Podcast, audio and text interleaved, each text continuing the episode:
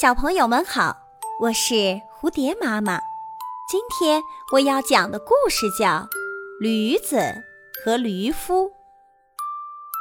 年轻的驴夫赶着一头驴子，一路上总是嫌驴子跑得不够快，不停地用皮鞭抽打驴子。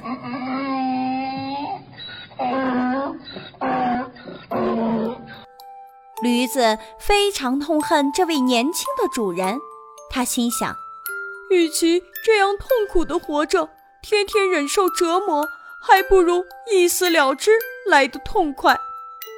驴子拿定了主意后，突然狂奔起来，一直奔到陡峭的悬崖边上。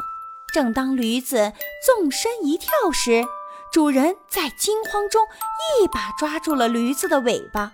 拼尽全力的想把驴子拉回来，而此时的驴子已经受够了主人的鞭打，宁愿摔死也不肯回头。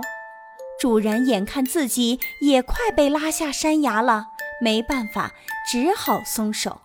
他向山崖下望了望，无可奈何地说：“你是解脱了，我却为此付出了代价。”这个故事告诉人们要珍惜并且善待所有给我们帮助的人或者动物。